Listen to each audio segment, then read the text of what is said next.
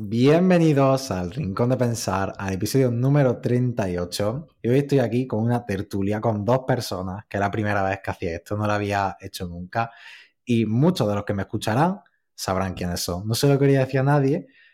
Mi hermana, que mm, sabe quiénes son, no se lo he que no se lo he podido decir. Le he dicho que tenía mucha, que le iba a hacer mucha ilusión, pero por ejemplo no se lo he podido decir.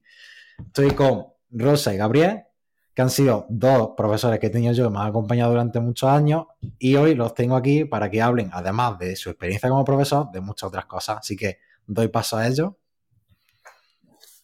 Hola, buenas tardes. Un placer estar aquí. Buenas tardes.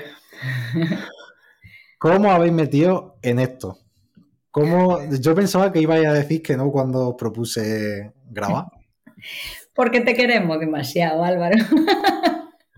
Hombre, desde que supimos de la asistencia del podcast, pues hemos ido escuchando episodios, eh, nos ha hecho ilusión ver que estaba haciendo esto y, bueno, cuando nos lo propusiste, dice uno, ¿por qué no? Encima es cuestión de agradecer, ¿no? Que te acuerdes de nosotros y, mola, pues colaborar contigo en tu proyecto. Ya llevas casi un año ahí dándole caña, que menos que echar un cable, ¿no? Sí, un puntazo que, pues eso, que te acuerdes de nosotros, que hayas querido tenernos aquí.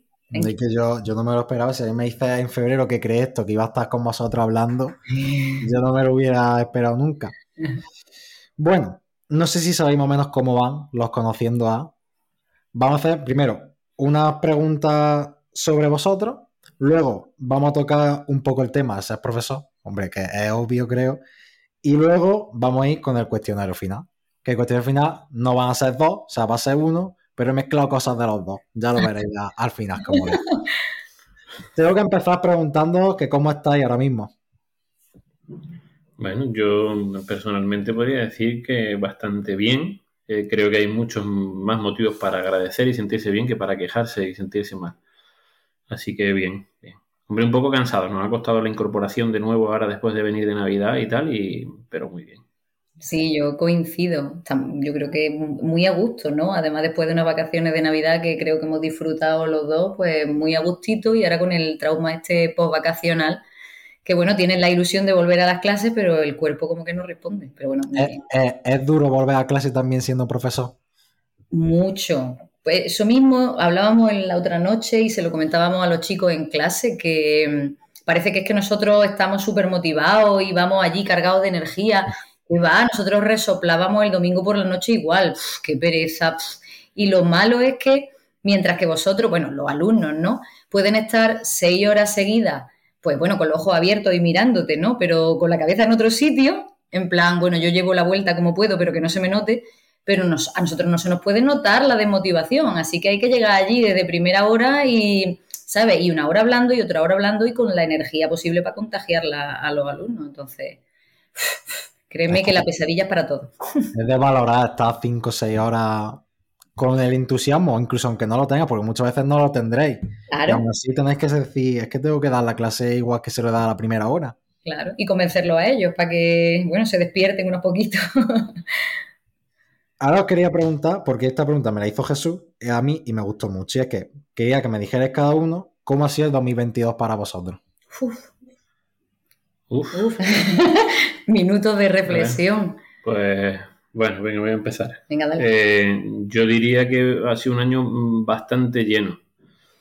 Eh, porque laboralmente, por ejemplo, supuso el volver del todo a la normalidad. A nosotros nos gusta mucho organizar, por ejemplo, viajes, ¿no? Y en el instituto, pues, no se habían hecho desde hacía tiempo y empezamos nosotros con el viaje de los de segundo a Córdoba el 10 de febrero y costó porque no se había hecho nada. Entonces, el volver a pillar el ritmo normal de actividades, de no solo lo que son las clases, sino otras cosas que llevamos en el instituto y demás, hace que porque nos pusiéramos con, como con los motores a toda máquina en todos los sentidos. Y luego a otros niveles, pues la verdad es que es variado, lleno, hemos tenido experiencias de muchos tipos, personales, familiares, laborales, Así que... Pero no nos podemos quejar, ¿verdad? No, en absoluto. de hecho, no podría decir una cosa así negativa de una experiencia mala del 2022, no, no recuerdo así ninguna que impactante. No, al contrario, ese volver a la normalidad pues también nos ayuda a nuestros proyectos personales y el viajar nosotros, el hacer pues, cosas que queríamos hacer con la libertad de que, bueno, pues todo se puede disfrutar otra vez en condiciones. Y que además lo que habéis dicho, que se nota que vosotros sois los que queréis con los de los viajes, que habéis sido vosotros los que habéis empezado, también se nota de decir, vosotros queréis que vuelva a ser un año normal como los que se hacían antes y sois los primeros. Bueno. Así que me alegro de que haya ido bien el 2022. Y ahora, ¿qué esperáis del 2023? A mí me sale una respuesta de persona mayor. Paz. A ver, es que es muy típico, pero es verdad. O sea, lo primero es salud, tranquilidad, que no, porque cuando te gusta tu trabajo y digamos que los sueños los has conseguido, ¿no? Estás con la persona que quieres estar, tienes un trabajo que te encanta, es que no puedes, ¿qué quieres? Quieres seguir disfrutando, poder disfrutar de eso que tienes. Entonces, que no se te ponga nadie malo, que no te que los hijos estén bien, que en el trabajo vaya la cosa bien. Entonces, la frase esta de virgencita, que nos quedemos como estamos, a mí se me aplica. Claro, es que cada, momento de la vida tiene su cosa. Entonces, a veces, eh, pues la gente que es joven como vosotros, pues piensa más en tener experiencias nuevas, salir de zona de confort, eh, conseguir objetivos. Conseguir objetivos y, y, es normal porque es lo lógico, ¿no? Pero a nosotros a veces nos sorprendemos a nosotros mismos hablando de, hay momentos que solo queremos estar tranquilos, tener el tiempo para hacer todas esas cosas que nos gustan y no tener muchos sobresaltos. Y, y hay veces que con eso nos conformamos con poder tener eh, la rutina dentro de las muchas cosas que metidas dentro de la rutina, ¿no? Pero no necesitamos mucho más para considerar que está siendo valioso el tiempo que tenemos. ¿O habéis puesto objetivos como hace mucha gente? Yo creo que la mayoría son de mantenimiento, ¿no? De, bueno, los dos hacemos ejercicio con regularidad y queremos seguir haciendo ejercicio o incluso hacer un poquito más. Y los dos pues tenemos nuestros hobbies. Yo ahora estoy con un puzzle, Gabriel está con una maqueta y queremos dedicarle tiempo a nuestros hobbies y queremos seguir trabajando con ganas. Y entonces los objetivos son hacer las cosas que nos gustan y hacerlas bien y bueno, seguir trabajando también en lo que nos gusta y seguir trabajando lo mejor posible, ¿no? Sin perder la ilusión. Sí, que sea el tema del reparto del tiempo es una cosa que hemos hablado últimamente bastante. Que, le dediquemos el tiempo de calidad a las cosas que nos gustan y no nos obsesionemos con alguna solo, porque realmente tenemos más cosas que nos interesan y más inquietudes que tiempo para desarrollar todas esas cosas que nos gustaría.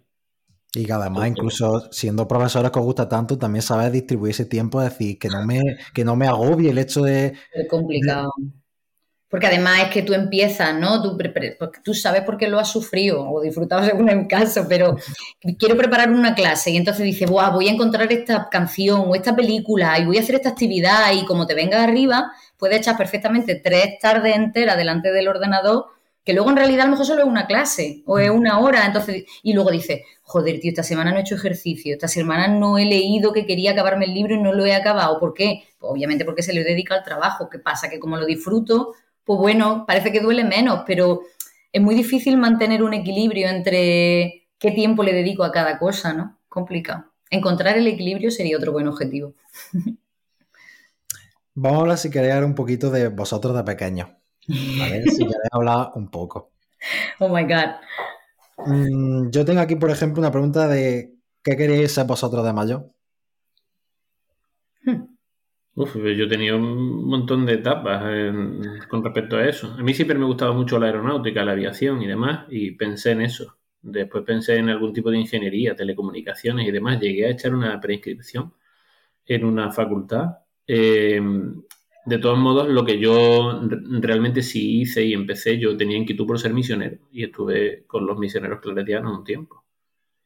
Y después, mm, realmente yo el trabajo que tengo ahora mismo ni siquiera lo esperaba, no era una cosa buscada ni planificada y demás.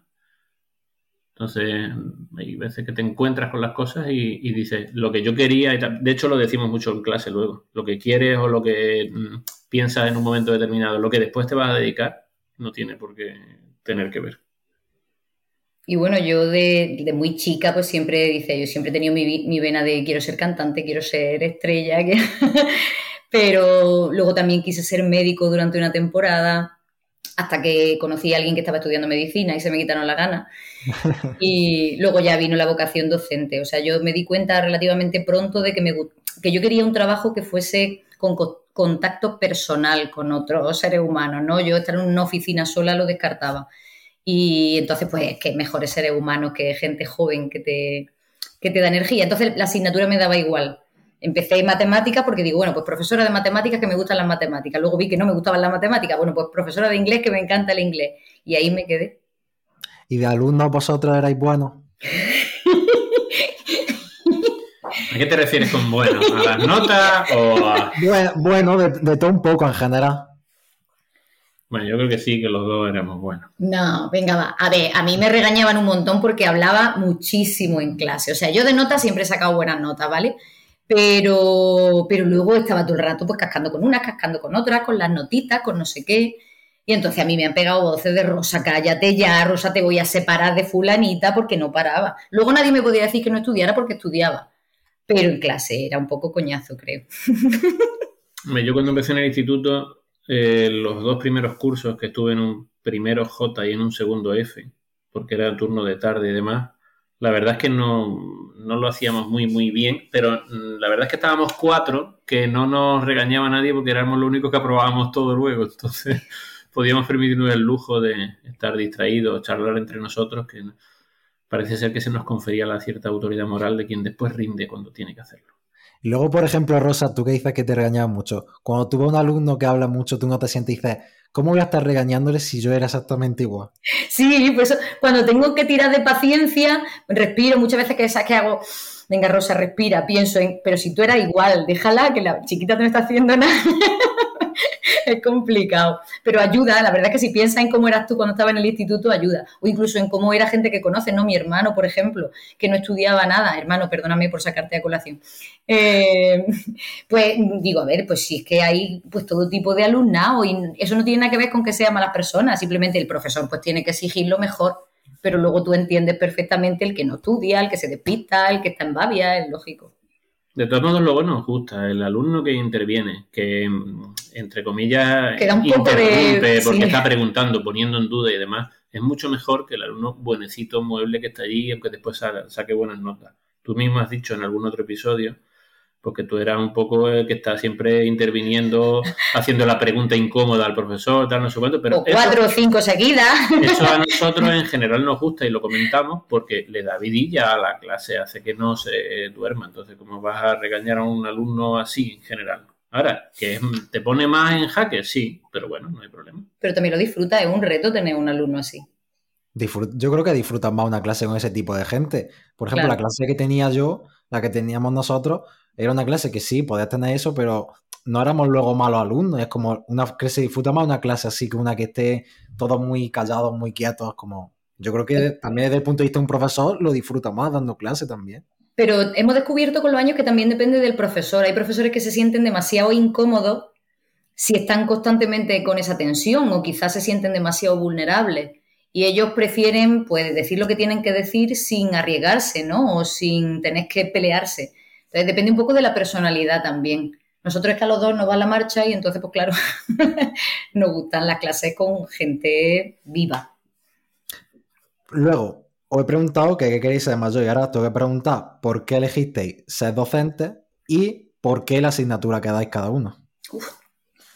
Bueno, yo ya dije antes que me lo encontré. Yo había hecho teología y pues me encontré con la posibilidad de dar clase de religión y empecé sin tener eh, previamente pensado eso. Y, porras, me encantó. A mí el tema del trato con la gente, el poder hablar de persona a persona y demás, me gusta. Y claro, la asignatura se presta porque salen temas de la vida, el sentido de la vida, el enfoque, el más allá. entonces, el mensaje cristiano encaja con eso tal, y, me empezó a gustar y cada vez me ha ido gustando más. Yo creo que mm, año que pasa, año que disfruto más o profundizo en sentirme a gusto en clase y, más cómodo y menos. Cuando uno empieza tiene mucha inseguridad porque no sabe nada, que es como todo, es como el carnet de conducir, ¿no? Tú te sacas el título y claro, ya tienes el carnet y puedes conducir. Lo mismo cuando empiezas a dar clase. Según va pasando el tiempo, entonces aprendes realmente cómo se conduce y los trucos y las formas y tal, y también lo disfrutas más. Y bueno, yo ya te he dicho antes que, a mí es que me gustaba lo de comunicarme, yo necesitaba un trabajo social, ¿no? Y transmitir, transmitir cosas, me daba igual que fuera cantando, que fuera hablando, que fuera, pero no sé, forma parte de mi personalidad, entonces la docencia la tenía clara. La asignatura, como te digo, me daba igual, me gusta todo. Es que yo podría, yo qué sé, me encantaría dar clases de filosofía precisamente porque tengo las mismas inquietudes intelectuales que él, ¿no? Profesora de filosofía, me quedo con la cosa de profesora de matemáticas que me gusta, profesora de lengua, es que me da igual. El inglés, ¿por qué me gustó especialmente y por qué fue eso? Pues porque creo que el, conocer un idioma hace que, no solo conozca ese idioma, sino la cultura que está detrás de ese idioma. Cuando te pones a hablar con gente, con hablantes nativos, descubres que ven la vida de una manera distinta y que el idioma es un reflejo de cómo ven la vida. Entonces, es como conocer a la humanidad, ¿sabes? Aprender muchos idiomas para mí es acercarme a todos los seres humanos que están por ahí desperdigados. Y me parece tan bonito, es una manera de ampliar tanto tu manera de ver el mundo que para mí el, aprender inglés no es eh, inglés, venga, los tiempos verbales, que no va de eso, va de disfruta aprendiendo un idioma porque es un medio de comunicación que te acerca a los demás y además el inglés, que es que es la lengua internacional para todo, pues es como utiliza este puente, aprende a disfrutar el puente porque te puede llevar a sitios maravillosos. Entonces, bueno, ya saben, me, flipa. Y luego también porque Rosa sé la historia que dio clase en la universidad, ¿por qué elegisteis dar clase en secundaria y no en la universidad, en primaria, porque Rosa sé que tiene la historia, si ahora la quieres contar, de que diste clase en la universidad, pero ¿por qué en la secundaria? Bueno, en mi caso, como ya lo has dicho, eh, yo empecé en la universidad, pero en la universidad el trabajo no es solo docencia, hay mucho de investigación y hay mucho de pues dar ponencias, hacer conferencias, dirigir tesis, escribir artículos. Y eso es trabajo de despacho, es trabajo de estar encerrado horas, es trabajo de... Y a mí esa parte no me gustaba. Y además cuando la investigación de un idioma para mí no es tan útil como puede ser a lo mejor la investigación científica, ¿no? Entonces, a mí la parte que más me gustaba era la docencia. Y luego la docencia universitaria, aunque cuando yo empecé, pues hace ya prácticamente 20 años, casi, bueno, 15, pero eh, em, da menos cancha en el sentido de que los alumnos que van allí, pues se supone que van porque quieren, que están interesados. Entonces, digamos que las clases son más tranquilas, más magistrales. Y a mí me faltaba un poco, ¿no? El, no, no, no, yo necesito más horas de clase, necesito clases que a mí me hagan sentir más. Y bueno, pues la secundaria la verdad es que lo tiene. Son 18 o 19 horas que tengo yo de clase todas las semanas y con un alumnado pues mucho más imprevisible. Yo, tú llegas a clase en secundaria y no sabes por dónde te van a salir los alumnos, no sabes con qué te van a saber. Es que soy, además tenéis la cabeza en otras cosas tan distintas que cualquier, tú, lees un, un, texto en inglés y eso puede desembocar en vez de tú sabes qué conversación y a mí eso me encanta, hace que mi trabajo no sea para nada aburrido.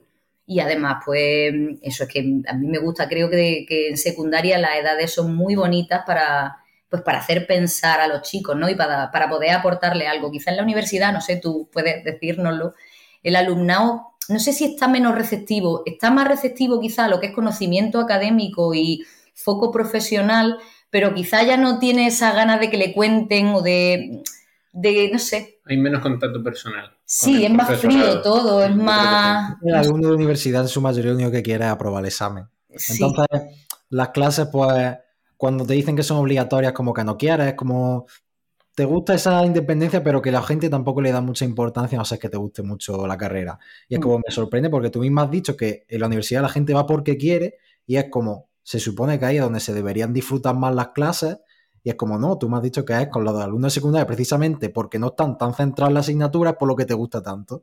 Claro, porque el universitario lo que quiere es lo que tú has dicho, lo que está ahí porque quiere, pero ¿qué quiere? El título de la carrera y probablemente quiera aprender cosas, ¿no? Pero en realidad lo que quiere es ir pasando asignaturas, tener su título y formarse en cosas muy específicas. Pero eso hace que las clases sean siempre como muy específicas también, muy frías, ¿no?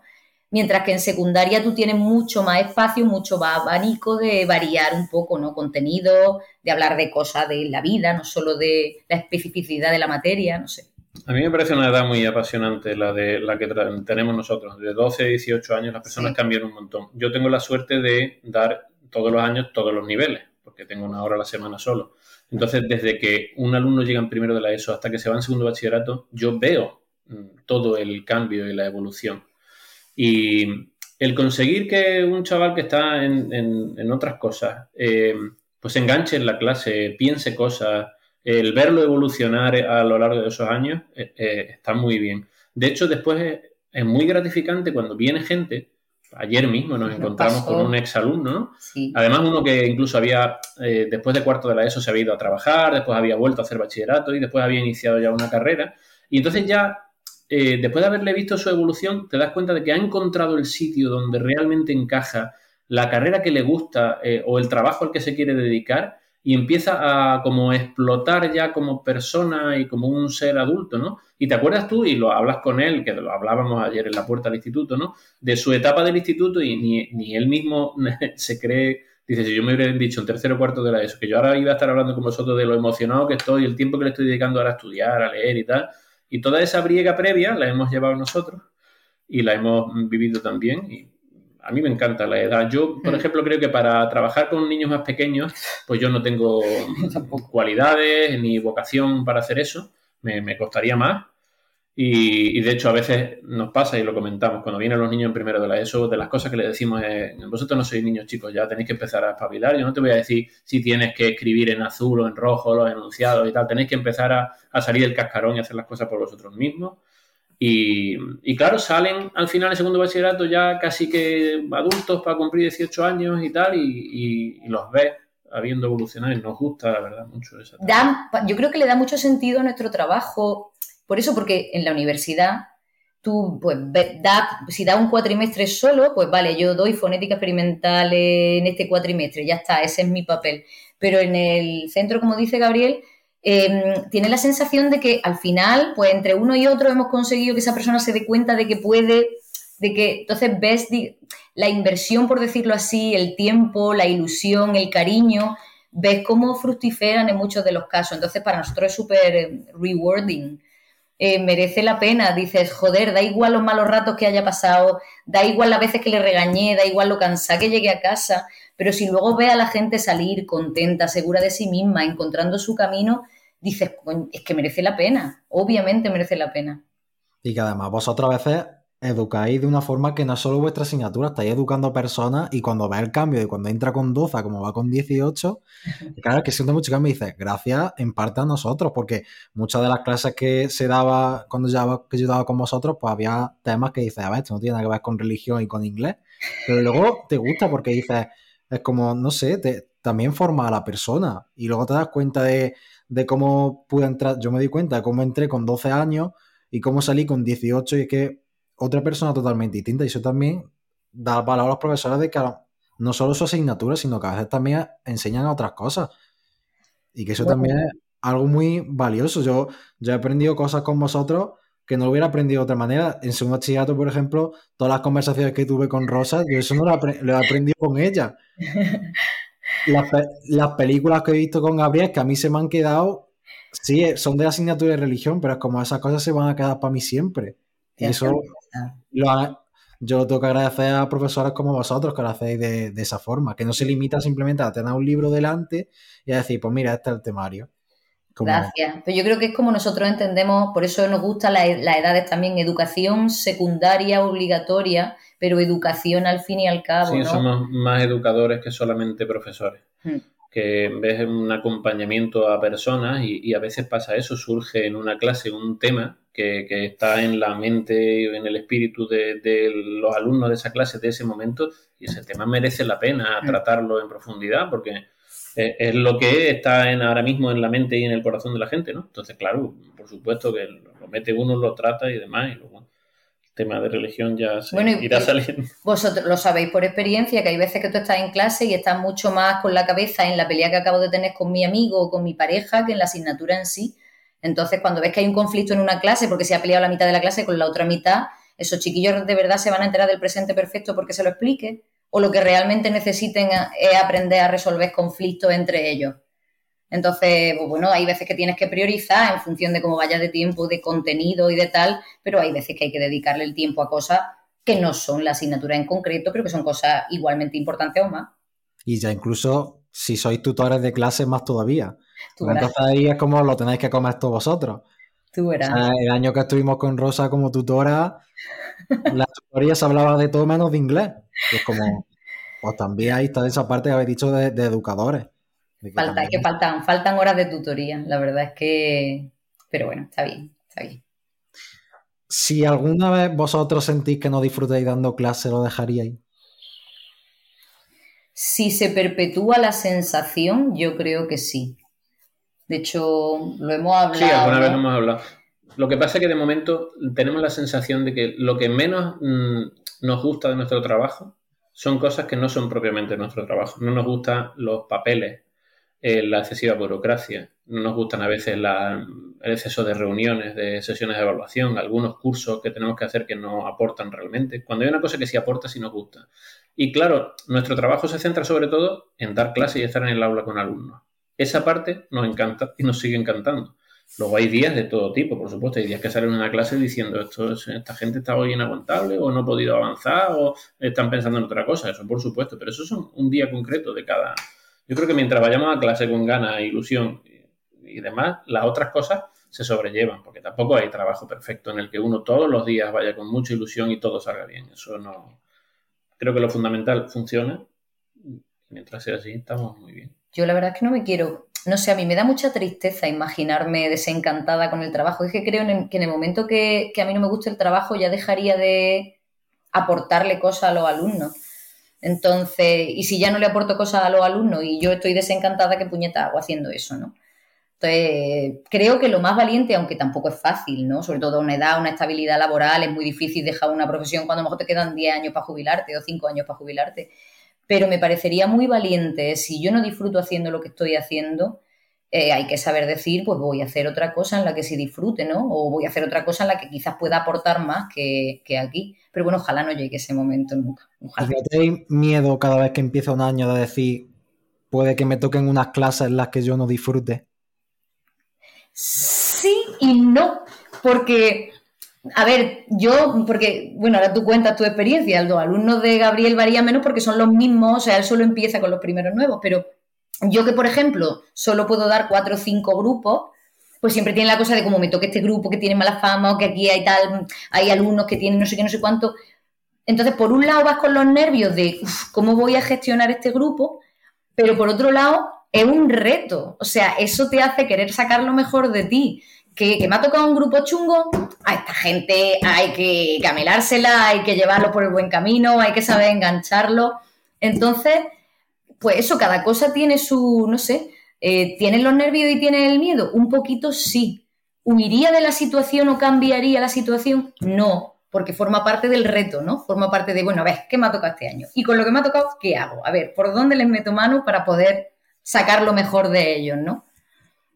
No sé. No, yo es que tengo, mm, como tengo el, cupo completo, digamos, no puedo pensar, a ver si me toca el segundo A y el segundo B, pero me libro del D, que ahí hay estos alumnos que son más tal, no, no, me pasa porque los tengo todos los grupos habitualmente siempre, no todos los alumnos que tienen religión de esos grupos. Entonces, obviamente, hay eh, cursos en los que las clases son más trabajosas, o determinadas horas del día en los que los mismos alumnos están pues, más cansados porque es última hora, o tal grupo que están dormidos porque te toca primera o tal. Y como sé que eso siempre va a pasar, pues, mm, pues sencillamente lo tengo más que asumido. De hecho, hay gente que los viernes a última hora, por ejemplo, son horas temidas porque o está la gente muy cansada o ya es inaguantable o tal. Yo como solo tengo una hora a la semana, pues siempre me toca un grupo que el viernes a última hora es la única clase que tienen conmigo durante todo un año. Y generalmente tengo la experiencia de que estoy bien, o sea, ya tanto ellos como yo tenemos asumido que es el viernes a última hora y además está bien. Luego ya, si sorprendes a alguno diciendo que es guay que tenemos religión y es viernes a última hora, dices, oh, qué, bien.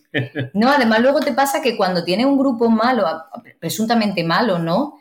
Luego también te sorprende, porque es cierto que a lo mejor durante el año tienes sensación de cansancio, de que es duro, de que te cuesta, pero cuando ya pasa o estás a final de curso y, te das cuenta de que todo el esfuerzo que estás poniendo sirve porque la gente se siente cómoda contigo, porque los chicos empiezan a reaccionar bien o incluso, aunque hayan suspendido tu asignatura, que a mí me pasa un montón, suspenden el inglés, tienen pero les da igual, luego el año siguiente, maestra, a ver si me da, o maestra, qué guay, o maestra, este año muy bien, he aprobado, o maestra tal, entonces te das cuenta de que pese a que el grupo, pues no es el académicamente ideal, en realidad son seres humanos súper lindos, cada uno con sus problemas y sus cosas, pero sí existe ese vínculo, sí están ahí, tienen cosas buenas, descubren las cosas buenas que tienen, aunque no sean sobresalientes en tu materia en concreto, ¿no? pero incluso un grupo malo te puede dar horas súper mágicas, precisamente porque vas con la etiqueta de son malos y luego resulta que un día, pues salen cosas de sus cabezas, de sus corazones que ni te esperas que pueden salir. O un alumno que jamás ha hecho nada en inglés y un día pues sale voluntario, que yo tengo fotos de alumnos que han salido voluntarios por primera vez en su vida en mi clase. Y dice, ole, pues nada más que por eso me merece la pena dar clase aquí. ¿Tenéis alguna, bueno, ahora quería contar a ver si teníais alguna anécdota graciosa o interesante. Seguro que tenéis alguna de todos los años dando clase. Entonces, por si me podíais contar alguna. anécdota, ahí. Bueno, yo me estaba acordando de una cosa de hace unos años. Yo estuve en Jamilena un año completando horario porque nos pasaron de 18 a 20 horas con lo de la crisis o algo de eso, no sé por qué fue. Total que estuve dando cuatro horas en Jamilena, creo que fue, pues no sé, 2014 por ahí. Cuando llegué, eh, bueno, me habían dicho, pues el centro la gente no tiene mucho interés y tal en general, y, el primer día me dijeron, maestro, pero ¿cómo es eso que dices de libreta? Pero no iremos a escribir y tal, no sé cuánto. Y yo pensé, madre mía, digo, todo va a ser duro y tal. Y eché un año allí trabajoso, ¿no? Tenía, creo que eran dos primeros de la ESO, un segundo y un tercero o algo así. Y pues un año así como difícil, ¿no? Y sin embargo, al final en junio, el día que me voy, eh, vienen un montón de gente ya por la calle, yo yéndome al coche a decirme, maestro, vendrá el año que viene, no vendrá el año que viene. Y digo, después del año que me han dado. Están ahora como ilusionados diciendo, ojalá que vuelva. Y claro, te quedas con la cosa de decir, ya, yo sabía que no iba a ir, ¿no? Pero dice, está bien, o sea, porque es eso de que decía Rosa, de que a veces lo, cuando tú tienes el nivel de expectativa no muy alto, cualquier cosa buena que suceda, la valoras más, ¿no? Y pues, me he acordado de eso ahora. Y yo es que dice anécdota y me surgen 200. O sea, a nivel lingüístico, si yo te contara las atrocidades lingüísticas o los malentendidos de palabras que dice en serio, yo creo que además en tu año hubo una, ¿no te suena de nada la palabra como era? Supuestamente era hopefully, ah. pero luego era... Overfugging. Overfugging. de alumnos que te quieren decir una cosa y en realidad no sabes qué están hablando. Y el alumno todo convencido, maestra overfugging, y yo, pero overfugging, overfugging, hasta que consigues sacar la palabra. O ethnic, que yo recuerdo en un instituto, en otro instituto, ethnic viene de étnico, de etnia. Y entonces me levanta una la mano y me dice, sí, mi, madre tiene una etnia en la espalda. Digo, pero eso no es etnia. Eso es hernia con H, ¿no? Cosas así o caída, yo me he caído en mitad de una clase, bueno, ahí también, no sé si fue ese año, enganchar el pie en una mochila y darte de cabeza repartiendo exámenes, todos los exámenes turreados por el suelo y en mitad de, tu caída que entre el jefe de estudio y se encuentra la profesora en el suelo y a los alumnos sobre ellos, maestra, maestra. Yo qué sé, que pasan tantas cosas y tan divertidas que es difícil elegir una. La última que tengo de sobre ser profesor es un debate, ¿vale?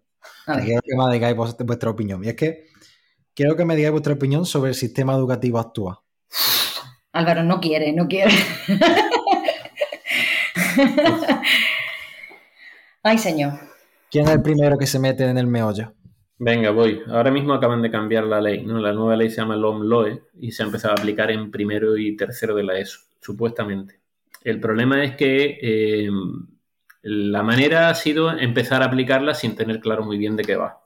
Y uno puede intuir, tal vez, debajo de los principios que supuestamente tiene la ley alguna idea positiva, pero en la práctica luego dice no, o no se puede llevar a cabo, o no se está enfocando bien, o no mejora la educación. Y desgraciadamente la experiencia de muchos profesores a medida que lleva tiempo es que has visto fluir tres o cuatro leyes educativas a cuál peor que la anterior.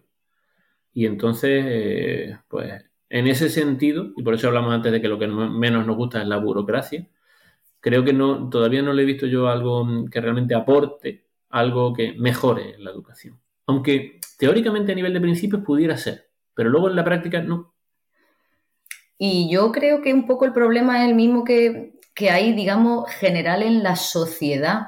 Y es que eh, se quieren cambiar las cosas con palabras bonitas o con intenciones que parecen súper guay, llamativas, pero luego no arreglan el fondo, o sea, se pone mucha energía y mucha grandilocuencia en la forma, en digitalización, gamificación, ¿no? Lo mismo que, bueno, pues en el físico de la persona o en trabajos súper mm, prestigiosos, pero todo es como demasiado superficial. Cuando luego te va al core, cuando te va a la realidad, es si lo que necesitan los chicos es atención, si lo que necesita es menos alumnos por clase para que el profesor realmente pueda atender a la variedad de necesidades que hay. Quizá no sea tan necesaria una super pizarra digital, tal. No, es que quiero tiempo. Quiero menos prisa, quiero menos alumnos para poder darles la calidad que realmente necesitan, ¿no? Entonces, esa sensación de siempre nos centramos en la forma, en la grandilocuencia, en vender la moto, en que parezca que estamos haciendo. Y yo estoy harta, no me gusta que parezca, quiero que realmente hagamos cosas, aunque no sean tan ¿sabes? Tan fáciles de vender o aunque no sean tan brillantes, pero que sean cosas que de verdad cambian y que de verdad aportan valor. Y claro, lo mejor lo que pasa es que eso pues no vende tanto, ¿no? No es hemos hecho un cambio súper guay, somos igual que los suizos o que los finlandeses. No, si lo que tenemos es que ser buenos españoles y hacer las cosas bien, pero vamos a hacerlas, no sé. Complicado. ¿Cómo, ¿Cómo sentís cuando veis cómo se educa a un alumno a día de hoy? ¿Os da pena en, muchos casos sí, eh, pero porque también hay, un, hay una desorientación eh, grande en la sociedad. Como decía Rosa, la ley es un reflejo de la sociedad en la que está. En la sociedad en la que nosotros crecimos, te decían, si tú te esfuerzas y trabajas mucho, conseguirás un buen trabajo de por vida, ¿no? Y eso era verdad en ese momento. ¿Qué pasa? Que hoy en día el mercado laboral está mal, los sueldos son bajos, es difícil encontrar un trabajo fijo, la cosa es mucho más cambiante y demás. Con lo cual, el, mensaje como que no puede ser ese, porque no es verdad. Y luego además tuve gente que haciendo determinadas cosas en las que se esfuerzan poco se forran y otra gente que se ha esforzado toda su vida que incluso se tiene que ir del país para conseguir un trabajo digno porque, por ejemplo, aquí la investigación, la ciencia y demás está difícil y gente que tiene notazas, carreras impresionantes y demás y después le cuesta encontrar un trabajo realmente a la altura de su formación. Entonces, pues se ha cambiado eso de esfuérzate y trabaja por una consideración general de que todo el mundo tiene que tener un título, hay que facilitar las cosas, hay que dar um, oportunidades de que se pueda conseguir. Y claro, esto de que el alumno se esfuerce, que trabaje, que fracase, que luche y que tenga consecuencias positivas o negativas en función de las cosas que él vaya haciendo, pues está un poco perdido. Con lo cual hay desorientación general. Y luego también yo creo que el rol de, de los padres Nuestros padres nos educaban de una manera que no tiene nada que ver con cómo nosotros educamos hoy a nuestros hijos. Entonces, los padres antiguamente no defendían casi nunca a los hijos en el sentido de que mi hijo se ha portado mal, pum, galletón. Niño, ¿qué tal? Pum, galletón. Que me ha dicho el profesor que no sé qué, no, pum. Y entonces el niño tenía el rol de los adultos me exigen y me castigan. Sin embargo, yo creo que hoy en día a los padres se nos ha dicho, a nosotros los primeros, ¿no? que, no, que a los hijos no hay que castigarlos, que no hay que decirles cosas duras, que hay que protegerlos, que hay que cuidar su autoestima, que hay que... Y entonces pues hoy te encuentras con que hay muchos más alumnos, por ejemplo, que faltan a clase porque les duele la barriga, porque les duele la cabeza, porque parece que se está empezando a resfriar y entonces faltan, porque pobre tico, ¿no? Que... Y hay como una sensación más de tengo que cuidar, tengo que proteger, con lo cual el alumno cada vez más blandito, los jóvenes cada vez están menos acostumbrados a llevarse palos, a que se le exija, a que se le...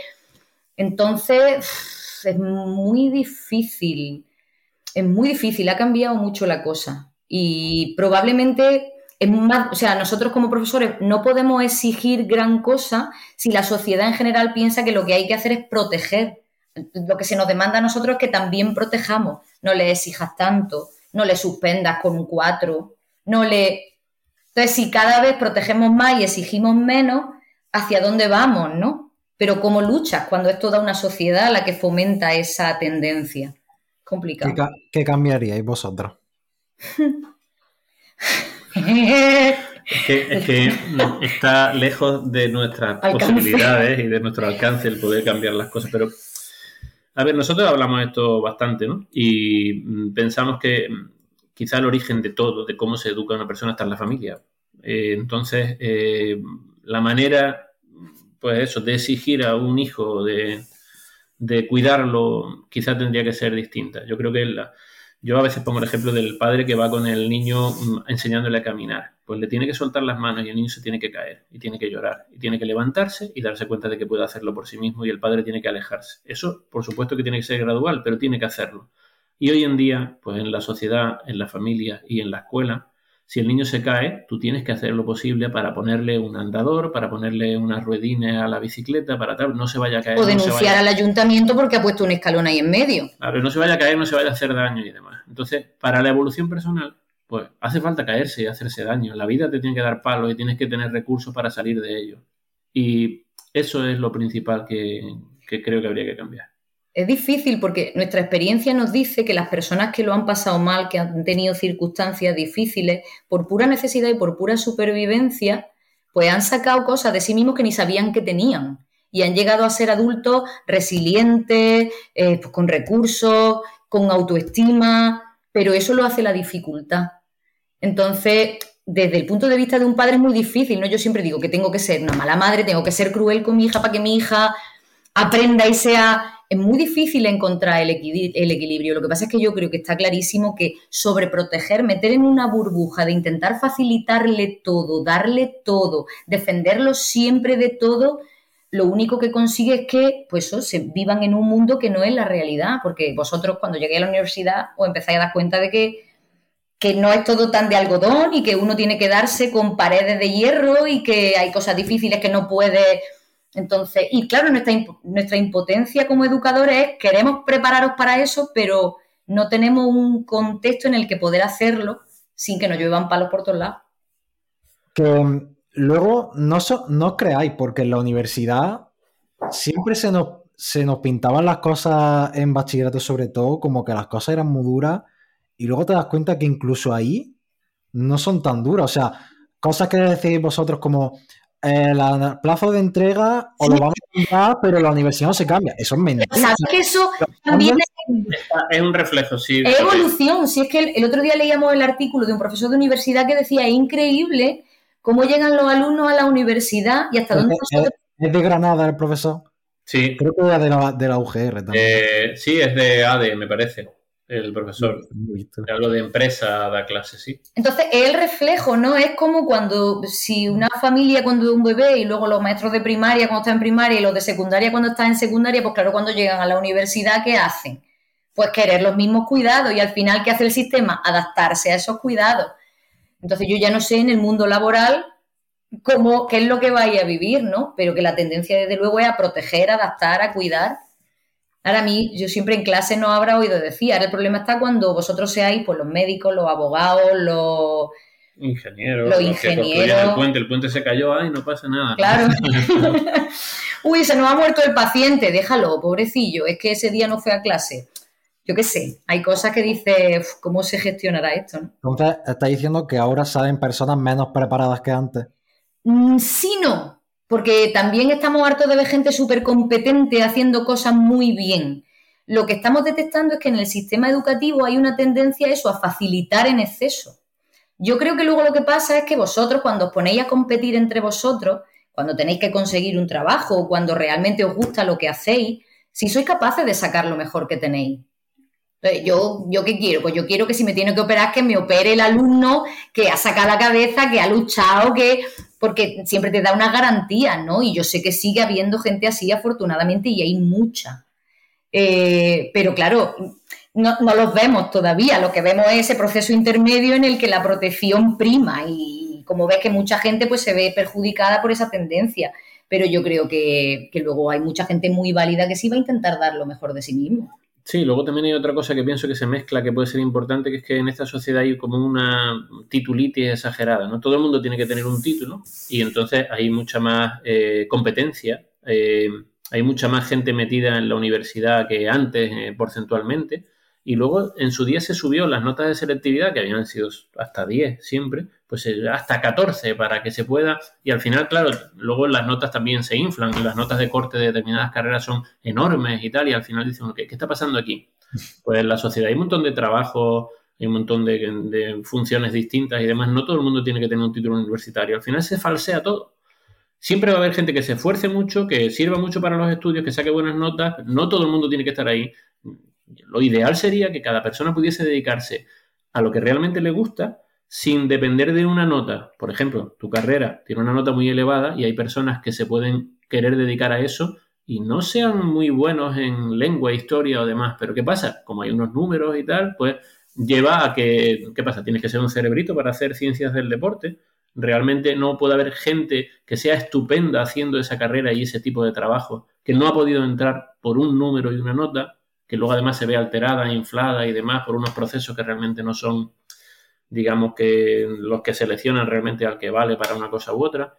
Y luego también, por lo que hablamos de que la sociedad no está bien, es que hay como ciertos prejuicios, ¿no? En que, bueno, pues si no ciclo, y parece que si hace un ciclo ya eres de segunda, o si, si al final lo que te gusta es la electricidad, o la mecánica, o la fontanería, o yo que sé, que hay un montón de profesiones que son necesarias, empezando por la agricultura. O sea, en clase está el típico, a mí me gusta el campo, y todo se ríe, al campo con su tractor, es que necesitamos gente llevando tractores, y recogiendo alimentos, sino quién los lleva al Mercadona luego para nosotros.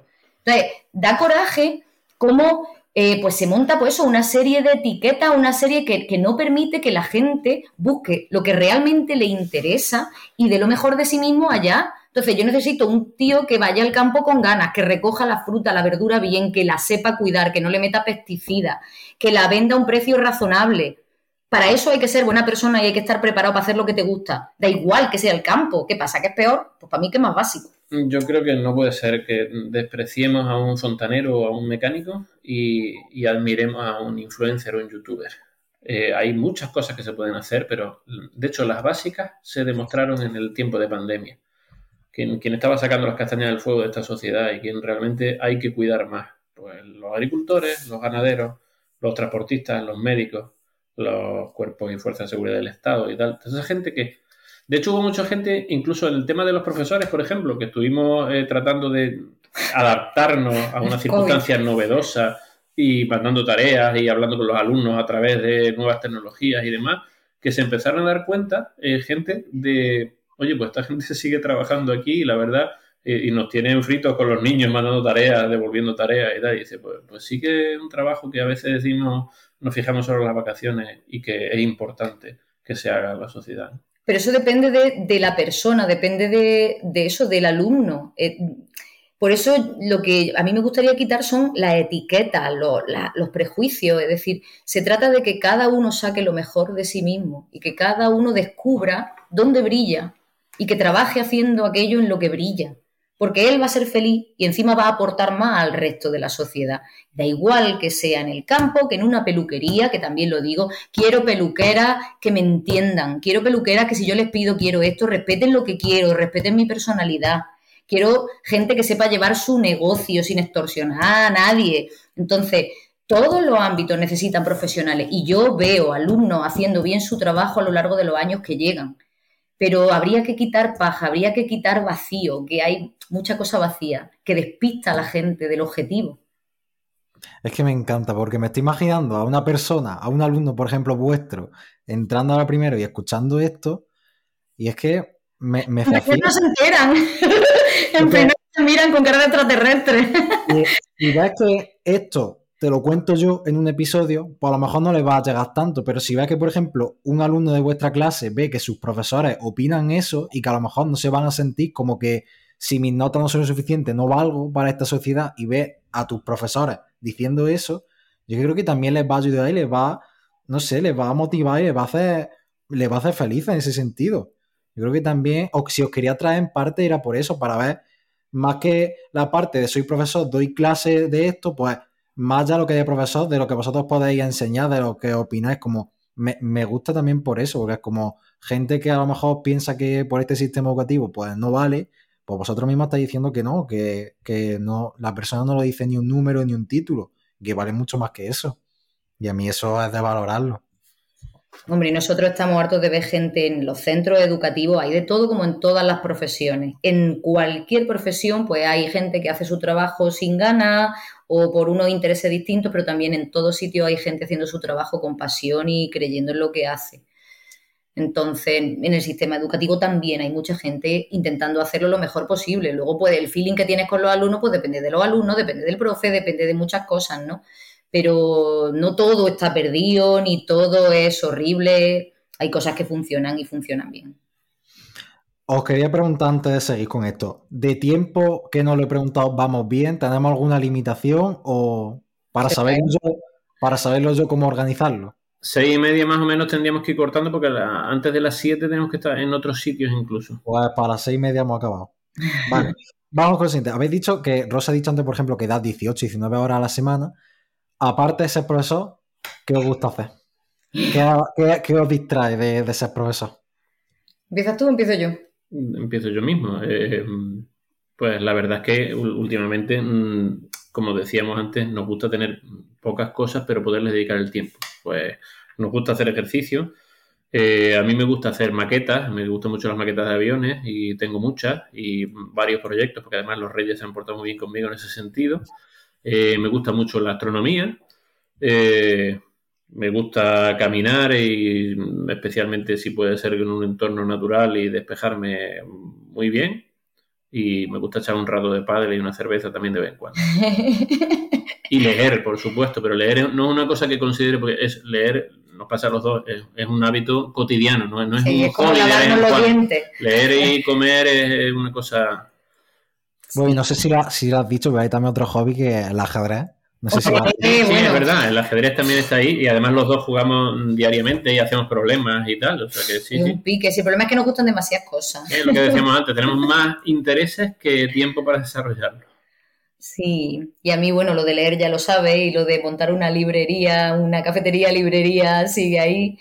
El ejercicio, por supuesto, luego me encanta la música, la música escucharla, la música cantarla, estudiarla, si pudiera me apuntaba al conservatorio, eh, pues sabes que estoy en un coro gospel y pues me encanta. Y luego pues también hago puzzles, que también los reyes se han portado muy bien. Y bueno, me encantan los que son de, obra, de obras clásicas, ¿no? Del Renacimiento. Tengo la Mona Lisa, los angelitos de Rafaelo, ahora la Academia de Atenas, que es donde estoy. Y me ha regalado el techo de la Capilla Sistina, que voy a morir a chorro de 3.000 piezas, o sea, pero ahí está, ahí está, poquito a poco. Y no sé, ¿qué más? viajar, nos encanta ah, viajar a los dos. no lo había dicho, pero viajar creo que algo Pero eso es como el leer, o sea, leer y viajar es que no te lo planteas ni como hobby, eso forma parte de nuestra vida, no... Sí, de hecho, cuando pasa un tiempo que no hemos ido a ningún sitio, estamos ya viendo a ver en cuándo cae un puente o a dónde vamos las siguientes vacaciones y tal, y pillando alguna reserva de algo. Luego en las preguntas en el cuestionario veréis que todo lo que estáis hablando, lo he incluido, ha sido como, como que he hecho un cuestionario muy personal para vosotros. Ya veréis luego por qué. Además de estar hablando con Rosy Gabriel como profesores, también quería tocar un poco que estoy hablando con Rosy Gabriel como padres.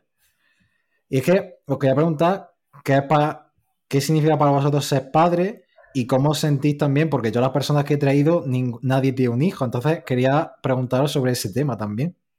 Uf, pues a mí me encanta porque además me permite no ser políticamente correcta. Creo que ser padres, madre o padre da igual, es primero la mayor responsabilidad que nadie puede tener y puede ser lo más maravilloso del mundo y lo más horrible del mundo, todo a la vez. Eh, creo que es una tarea muy difícil que no acaba nunca. Y aunque me da coraje porque lo estoy diciendo y sé que si, habrá mucha gente que lo escuche y diga, ah, lo típico que dicen todos, pero es que es verdad, es que cuando eres padre lo sientes, ¿no? Es, es una maravilla tener un ser humano, crear un ser humano que ha salido de ti, pero es una responsabilidad enorme porque ese ser humano te importa. Y lo primero que quiere es que seas feliz. Pero es tan difícil saber cómo conseguir que ese ser humano sea feliz y tan difícil acertar. Y luego siempre es la preocupación, ¿no? De está bien, está, puedo hacer algo, estoy haciendo de más, estoy haciendo de menos. Ves cómo va evolucionando, va por buen camino.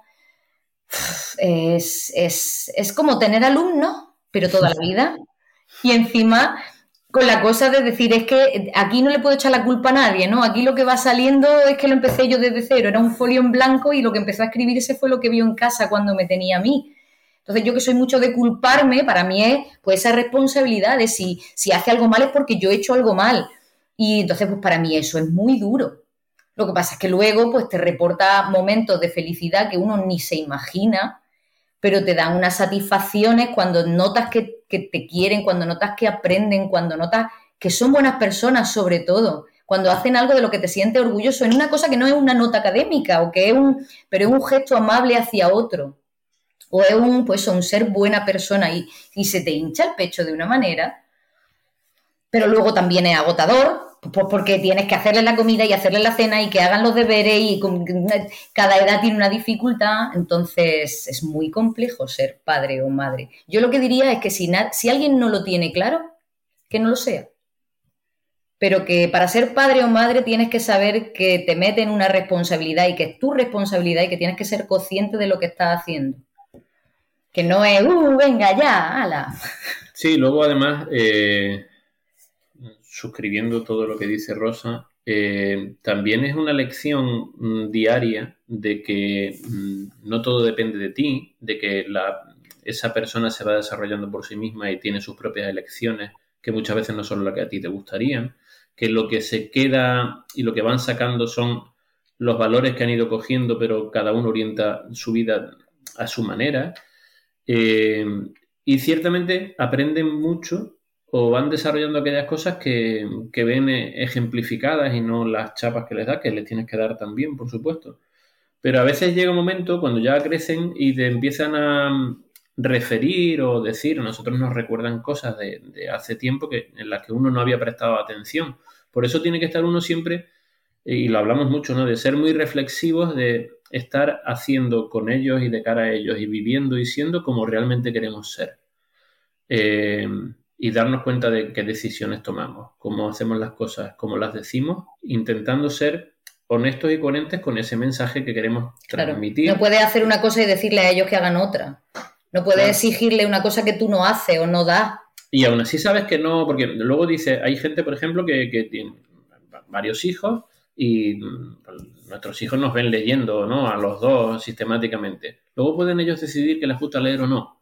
Ahora, la única manera de mm, transmitir que la lectura es un hábito es positivo y placentero, es que te vean, leyendo. No, no, hace falta que le echen ninguna chapa. Además, si le echan mucha chapa, pero después no lo hace, lo pilla uno enseguida. Con lo cual, ser reflexivo y dejar que luego las cosas vayan sucediendo creo que es muy importante. Y luego también es muy doloroso porque creo que es imposible ser perfecto, es imposible tomar la decisión o decir la palabra correcta o estar en el momento exacto. Entonces, el dolor que sientes, ¿no? De, pensar que le puede haber fallado a un hijo, y creo que, que lo hablamos también muchas veces, tantos años tantas cosas distintas. Creo que al final todos los hijos sienten que sus padres le han fallado en algo, pero para un padre saber eso es muy doloroso, es muy difícil de admitir.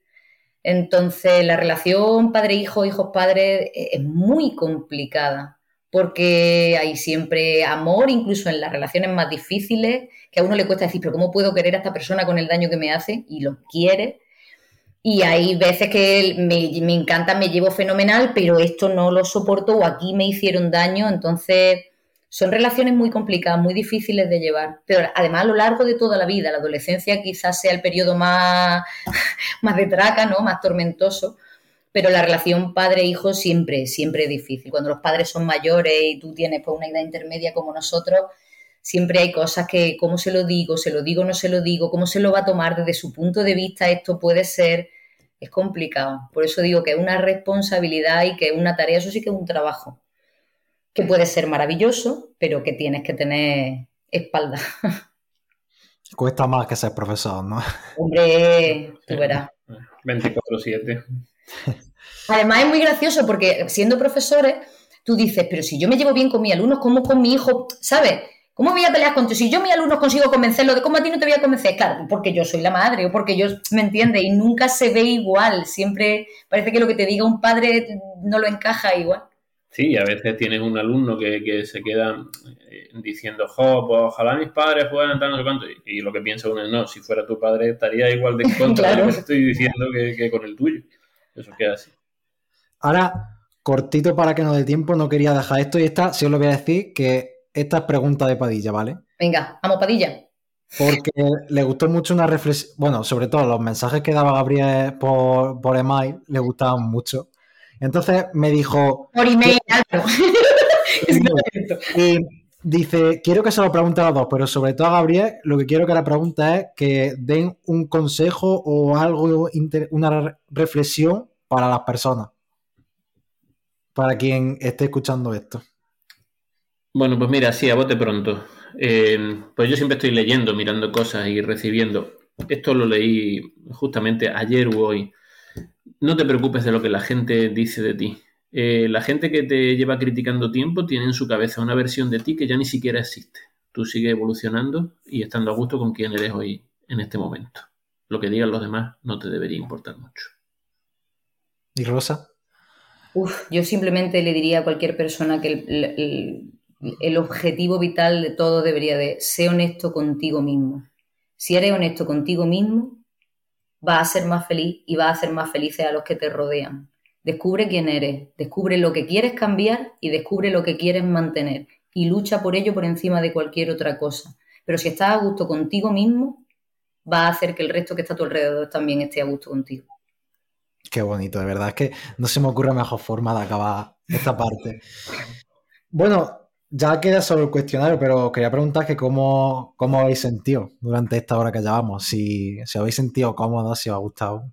Pues claro, yo creo que nos tiene aquí a los dos encendidos. nos sacas temas trascendentales que nos tocan la fibra, pues estamos aquí vibrando contigo. Yo, siempre lo digo, con sentir que la persona a la que yo traigo se siente cómoda y le gusta, a mí ya el episodio ya me lo habéis dado, o sea, ya lo habéis conseguido, pues independientemente de quién lo escuche. De que sí. Ahora vamos con lo último, ¿vale? con el cuestionario. El cuestionario son 10 preguntas y he mezclado tres preguntas que, a ver, las, las voy a responder entre los dos, ¿vale? Pero como que tres preguntas tiran más para Rosa, tres tiran más para Gabriel y las otras cuatro ya veréis cómo van, ¿vale? Qué miedo das. todo el mundo un cero. Bien, eso me alivia.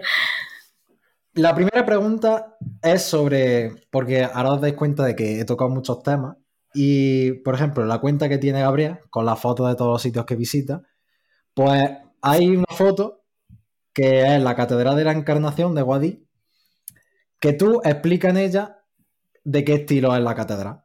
Y quiero que me diga qué estilo tiene. Los, por, qué te lo pregunto? Primero porque lo tiene en la, en la publicación, el pie de foto, entonces es como, deberías saberlo, porque él mismo fue el que lo escribió. O sea, no te estoy preguntando algo que, no, que se supone que no sabes. Cuando pregunta a Gabriel, Rosa también puede responder y viceversa. ¿eh? Bueno, tengo esa foto en la memoria así cercana. Es, una portada barroca muy, muy, muy clara. De hecho, ese viaje le tenemos mucho cariño porque fue un regalo. Sí, sí, fue un regalo de unos alumnos súper primorosos que tuvieron ese detalle en segundo de bachillerato. Así que lo disfrutamos doble. Son tres estilos tienes puestos. Claro. claro, lo que pasa es que te estaba hablando en la foto, la primera foto creo que, bueno, creo que es la primera. La primera foto es, lo que es la portada, y la portada es claramente barroca. Lo que pasa es que creo que se inició en el gótico la catedral y tiene alguna de las cúpulas que son eh, bóvedas de crucería. Y entonces esas son góticas y después tiene parte de renacimiento, porque claro, entre el gótico y el barroco, lógicamente lo que está es el renacimiento. Ahora, de memoria, de memoria del todo. lo, has dicho bien, lo has dicho bien. vale, la siguiente. Esta tira más para el inglés. Voy a daros cuatro opciones, ¿vale? Y la pregunta es: ¿que ¿cuántos países tienen el inglés como lengua oficial? La primera opción es 63 países, 67, 70 o 66. Mm. Teóricamente el total son 198. Que eso es lo que digo, que hay tanto, es tan difícil y además varían tanto las cifras. Repite las cifras, porfa. 63, 67, 70 y 66. Uf, yo... yo diría el más alto. Yo también, yo diría 70. 67 países. Uy, por tres no sé si ponerlo muy desperdigado, decir 40, 60. Y bueno, lo voy a juntar un poco. Vale, la siguiente tira para la religión otra vez. Ya he hablado antes de las películas que hemos visto en Gabriel. ¿Se da cuenta? Por eso he dicho que se junta todo. O sea, he intentado mezclar todo. Vale. Gabriel ha puesto muchas películas en sus clases y yo le quería preguntar, le voy a dar cinco películas y tiene que decir cuál de ellas no ha visto conmigo. ¿Vale? Es que tiene suerte porque tiene una memoria que se acuerda. A ver, no sé, es que tampoco como hay películas que varío, yo no sé si a este curso le puse lo que no. Venga, vale. Te digo cinco y me tienes que decir cuál es la que no has visto conmigo, ¿vale? Vale. Cadena de favores, El circo de las mariposas, El juego perfecto, Prefiero el paraíso o La vida es bella.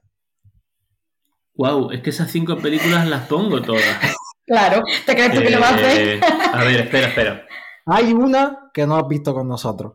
Vale, sí, El Circo de las Mariposas es un corto que no he visto con vosotros, eh, con seguridad, porque además el año que empecé a ponerlo justamente estabais en segundo de bachillerato, hablamos mucho Rosa y yo de eso, eh, lo, ella utilizó también eh, los vídeos de Nick Bujicic y tal en clase con vosotros y lo comentábamos y yo estaba poniendo a la vez la, la peli, el corto en tercero, mientras ella en segundo bachillerato con vosotros y compartíamos experiencias.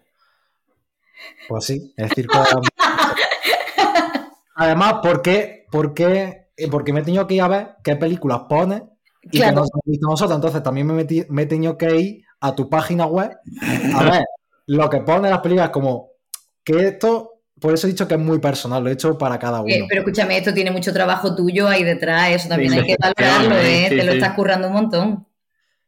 Bueno, a ver, yo que siempre que hago una, una tertulia lo digo, es como, quiero currármelo y encima si tengo a vosotros que es como unas personas que yo considero que son tan especiales para mí, que han significado tanto y que creo que pueden significar mucho para los demás, como pues voy a currármelo también. Eh, hecho me habéis hecho el favor de salir aquí como, pues se lo voy a devolver haciéndolo bien.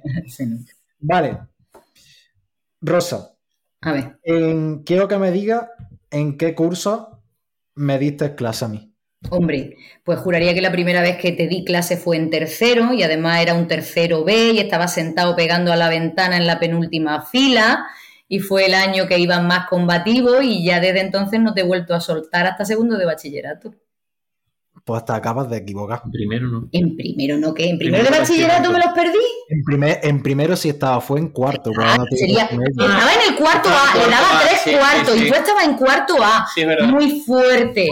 Pues no quiero. Teníamos que haber reflexionado Sí, pero yo soy más impulsiva que tú, yo no reflexiono. Yo siento a Álvaro desde tercero de la ESO, porque además luego lo veo. ¿Sabes lo que me pasa? Que luego te veo por los pasillos y le pregunto a la profesora que te da clase cómo va, y voy a la graduación y te veo graduarte. Y los viajes. Y entonces, claro, voy a la gincana, voy. Y entonces es como si te estuviera dando clase, aunque no te la dé. La siguiente es mm, para Gabriel. O sea, digo para, cuando digo para Gabriel es que tira más para él. Mm, la pregunta es va sobre la Biblia. ¿eh? Quiero que me diga, hay 10, pues quiero que me digas 6. 6 de las plagas que fueron las que afectaron a Egipto. Uf. vale, Es, chinchoso hasta haciendo podcast. Vale, la, plaga de las langostas, la plaga del agua que se convierte en sangre, la plaga de, la muerte de los primogénitos. Vale. Ah... Hay una plaga de oscuridad, creo que se tiñe el cielo, se cubre de oscuridad. de las tinieblas, así que supongo que sí. Las tinieblas, sí. y ahora mismo no estoy seguro. las cosechas, las cosechas creo que se echan a perder todas. ¿Mm? Eh, ¿Que llevo cinco? Sí. Eh, hay muchas, de animales hay varias, ¿eh? Bueno, está la de las langostas y creo que hay otra como de, de ranas o de sapos. Yo iba a decir eso, pero digo, no puede ser, me lo estoy inventando. Sí, sí. sí, sí hay, hay, ranas también de, de moscas, de piojos, la lluvia de granizo, pero bien. La de los primogénitos es la más espectacular, que es la última. Muere hasta el faraón. Luego hay otra que, es la avenida del ángel exterminador, que son Esa es la de los primogénitos, porque el ángel exterminador se cargaba todos los primogénitos del ganado, de los egipcios y demás, y por eso los judíos tenían que pintar con sangre la puerta de sus casas para que tuviera cuidado y no los matase a ellos. La siguiente es sobre inglés, ¿vale? Y es que te voy a decir, os voy a decir tres expresiones coloquiales inglesas, me tenéis que decir qué significado tiene, ¿vale? La, la, la. no me sale la palabra. ¿Cómo las pronuncie? Perdóname, llevo dos años sin dar inglés. A ver. La primera es Is water under the bridge? Dímelo otra vez. Is water under the bridge? Ins. Is water. Is water under, the, bridge. It's water under the bridge. It's water under the bridge. es como, yo es que eso lo he visto usado como decir esto es algo corriente, es normal, no tiene nada de especial. Lo que yo encontré es que significa es agua pasada. Ajá. Como que ya ha pasado eso. Ajá. La siguiente es no brainer. No brainer. No brainer. brainer de brain. Claro, de cerebro, no brainer. Ah, mm. espérate. Esto puede ir eh, con el tema del sobrepensar. Claro, del overthinking, se lo ha estudiado. No brainer es. No le des vuelta a la cabeza o algo así. No sea, no, no sobrepiensen, no piensen más de la lo digo por el episodio 37. significa, significa sin duda. Sin duda. No brainer. No wonder. No wonder. No problem. No brainer. ¿De dónde habrá? ¿De dónde ha ido a buscar, Álvaro?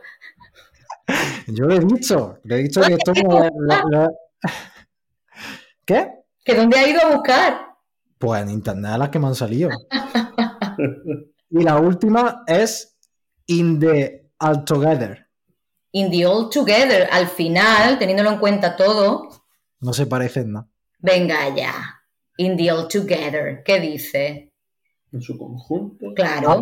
All, Together va junto in the all together, claro, pero el all together junto es la, precisamente es la unión del all together que iba separado en un principio, lo que pasa es que puede haber variado el, el significado con el tiempo. In the all together. pues si ha variado, ha variado mucho, ¿eh? porque significa, significa en pelota. Buah, pero, pero que eso no viene ahí, claro. Es que in the all together, joder, pues no tiene su historia. Claro, eh, pero eso viene de precisamente in the all together, los dos con todo junto. O sea, tú me entiendes, ¿no? Eso es derivación del uso. Míralo, buscando. Hmm. Vale. Las dos siguientes van sobre vosotros, pero no sobre vuestras asignaturas, ¿vale? La primera, que va a tirar para Gabriel. Está la FIDE, sabrá lo que es, ¿no? Sí. Claro. Pues hay un ranking. Entonces, pregúntate el primero, sería muy fácil. Preguntarte el segundo sería muy fácil. Entonces quiero que me digas, ahora mismo, actualmente, según la FIDE, ¿cuál es el tercer mejor jugador de ajedrez? Ah, pues creo que Fabiano Caruana es el que está en el número tercero. Que Yo iba a decir Caruana. El primero es Carlsen, el segundo es Nakamura. No, Nepomniachtchi, quizás. Y después Nakamura. Aunque creo que no, que es que la última clasificación es del mes de enero. Y yo juraría que es eh, Carlsen, Nakamura y, Caruana, el tercero. Caruana es el tercero, me parece. Ian Nepomniachtchi. Nepomniachtchi. Ah, pues entonces Nepomniachtchi, que es el... Sin actualizar. Mm. Luego había otro que también va al cuarto, que lo he visto, que es de mi edad, que es francés. No me acuerdo cómo se llama. Bacher Lagrange. Maxime Bacher Lagrange, ¿eh? No, Alireza Firuza. Ah, Firuza, Firuza. Sí, ese es un chaval súper joven que es el que decía Magnus Carlsen que el único que le motivaba para echar el campeonato del mundo, porque de hecho se ha retirado y no lo va a jugar. Y la, la 8, vale. Ahora, Rosa le voy a preguntar le podría haber preguntado cuál es el primer disco más vendido de la historia, pero muy fácil. Entonces te voy a preguntar cuál es el segundo disco más vendido de la historia.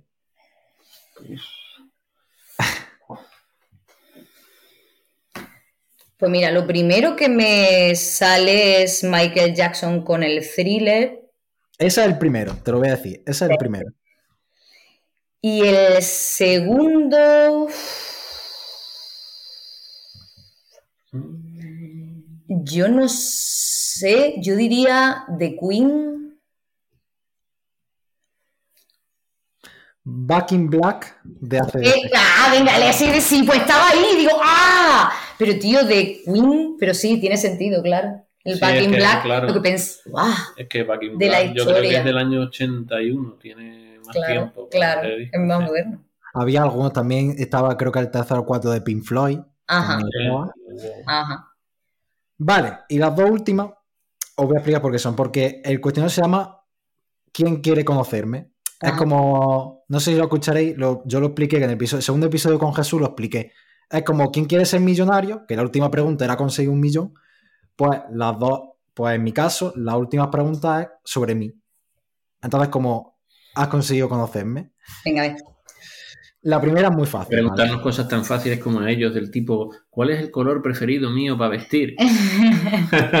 no, no, pues lo había pensado, pero digo, no porque no lo van a saber. ¿Cómo que no? Cualquiera que te escuche ya lo sabe. Pero no, no porque me sorprendió porque la gente no lo sabía responder, me suele decir el, azul, el rojo, cuando yo que sé, a lo mejor digo, yo sé si casi siempre voy de negro. Pero bueno, la primera es muy facilita, que es que me digáis los compañeros con los que vivo yo en Granada. Muy fácil. Jesús Padilla seguro. Jesús Padilla seguro. Y lo que no estoy actualizado. sabemos de las novedades. A ver, el año pasado estaba Ainhoa, Ainhoa Guayo Espina. Vale, no pues la veis muy bien porque sigue Ainhoa con nosotros. Pero esa chica que ha pasado por detrás no sabemos si vive ahí o no. No, no, es una compañera mía. Vale. Y la última es que si escucháis el podcast, ¿cómo decir? quiero que me digáis el nombre de las personas que yo he traído aquí al podcast que vosotros conocéis. Pues tu hermana Ángela Castillo, Jesús Padilla, Ainhoa, Ainhoa María. María, es verdad. Muy bien. Y que conozcamos, ¿no? Porque luego está Ana, que no la luego, está, luego está Ana, que no sé si habéis escuchado conociendo a Ana, que sí, sí. Ajá, encantado. Y luego está el de Laura, que es el último que tengo. exactamente. Pues no sé cuánto habéis respondido bien, pero diría que casi todas, ¿eh? Diría que casi todas habéis respondido bien. Bueno, has tenido ahí tu, dedo. Has tenido tu punto Álvaro Castillo intentando tocar. Pero porque, porque tengo que dejarlo. Siempre me lo dice la gente, pero tengo que dejarlo, hombre. Tengo que, tengo que dejar mi marca. Ahí está, ahí está. No, ese. Con, con los años no se pierde. Ahí está. Quería acabar antes con una pregunta para cada uno corta, ¿vale? Y ya con esto terminamos. A Rosa le quería preguntar, es una específica para cada uno. A Rosa le quería preguntar que, qué significa para ella la música. Tanto que ha dicho que le gusta la música, pues quiero que me cuente un poquito qué significa para ti la música. Para mí la música es una manera, creo que fácil se me queda corto el adjetivo. Creo que el mejor medio de comunicación de emociones del mundo. Para mí la música te ayuda a, sentirte bien contigo mismo, te ayuda a animarte o a retozar en el dolor cuando quieres retozar. La música te hace mejorar el estado de ánimo, puedes dedicársela a una persona y hacer que se sienta especial, puedes echar, puedes vaciarte de sentimientos negativos cantando una canción triste. Es un vehículo, es el mejor vehículo para transmitir emociones. ¿Verdad? Y a Gabriel le quería preguntar, porque esto es más curiosidad mía, porque yo sé que eres profesor de religión, pero quería saber si tú fuera de la clase, ¿qué, qué practicas tú de religión? Si, es que, ¿qué son las prácticas que tú tienes de religión fuera de clase? Bueno, pues yo suelo participar de la Eucaristía. Eh, y luego mm, tengo la costumbre todos los días de echar un ratito por la mañana mm, rezando un poco y meditando el Evangelio del día. De hecho, Rosa, bromeábamos ahora en el último viaje de Trujillo porque hice dos o tres publicaciones ¿no? de fotos y en cada una de las que puse, puse algo del Evangelio de ese mismo día. Creo que en el fondo la religión es una propuesta de sentido para las personas. Entonces eh, se trata de llevar a la vida una determinada, en mi caso, pues yo he cogido la propuesta cristiana y soy consciente de que por sencillamente, de hecho hoy lo dije en clase, si yo hubiera nacido 500 kilómetros más al sureste, seguramente fuese musulmán. Es una propuesta válida como tener otra propuesta no, creyente, agnóstica o de otra religión, ¿no? Entonces, tratar de llevar a la vida aquello que, que lees, que sientes y que experimentas. Por eso, echar todos los días un ratito de oración en torno al Evangelio es otra cosa que me gusta mucho hacer. Y luego, en este momento, no, en otros momentos de mi vida he participado en una ONG de la que sigo siendo socio, pero he estado más implicado. Otros momentos he dado catequesis, otros momentos he pertenecido a un grupo de liturgia para animar celebraciones y que no fueran cosas que a veces son más vacías o lejanas a la gente y demás. Bueno, pues Rosy Gabriel, yo he acabado por hoy. Os tengo que dar muchas las gracias. Se me han quedado muchas preguntas, muchas.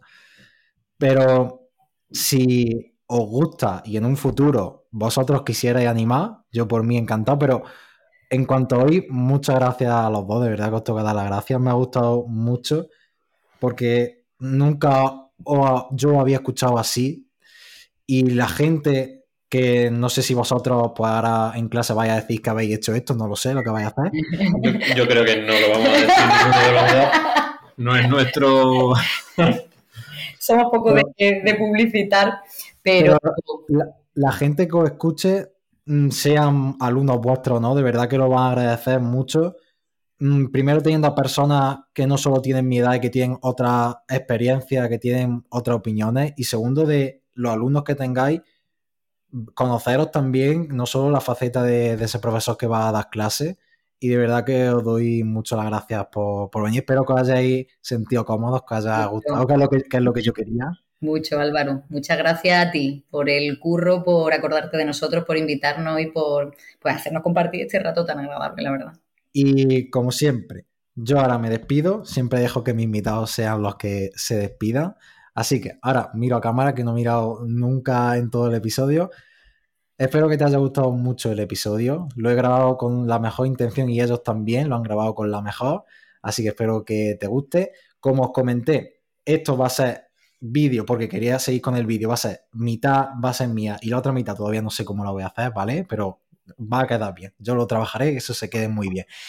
Y muchas gracias a Rosa y a Gabriel por venir y nos vemos la semana que viene, chicos. Pues despediros. Pues un placer. Yo solo le diría a todo el mundo que la vida puede ser maravillosa si nosotros creemos que puede serla. Así que a por ello, a comernos la vida. Y agradecido por la iniciativa del podcast. Creo que a la gente le ayuda el saber que hay mm, otras personas que tienen inquietudes, que quieren compartir experiencias y su vida, ayudar con las cosas que le pasan. Creo que hay mucha gente que puede, cuando se siente solo y en casa, sentirse raro, diferente o darse vueltas a la cabeza. Y lo que tú haces con el podcast ayuda a decir los problemas que tenemos nosotros o las cosas en las que pensamos, pues coinciden con las que otras personas tienen también y, ayuda. Creo que haces una buena labor, aunque siempre te he dicho también que lo importante es que tú disfrutes con lo que estés haciendo. Claro. Y creo que lo haces y se demuestra. Pero eres un, eres un ejemplo de eso, decir, me apetece hacer esto y lo voy a hacer, qué diantre. Pues qué mejor finas que este. Nos vemos la semana que viene, chicos. Adiós.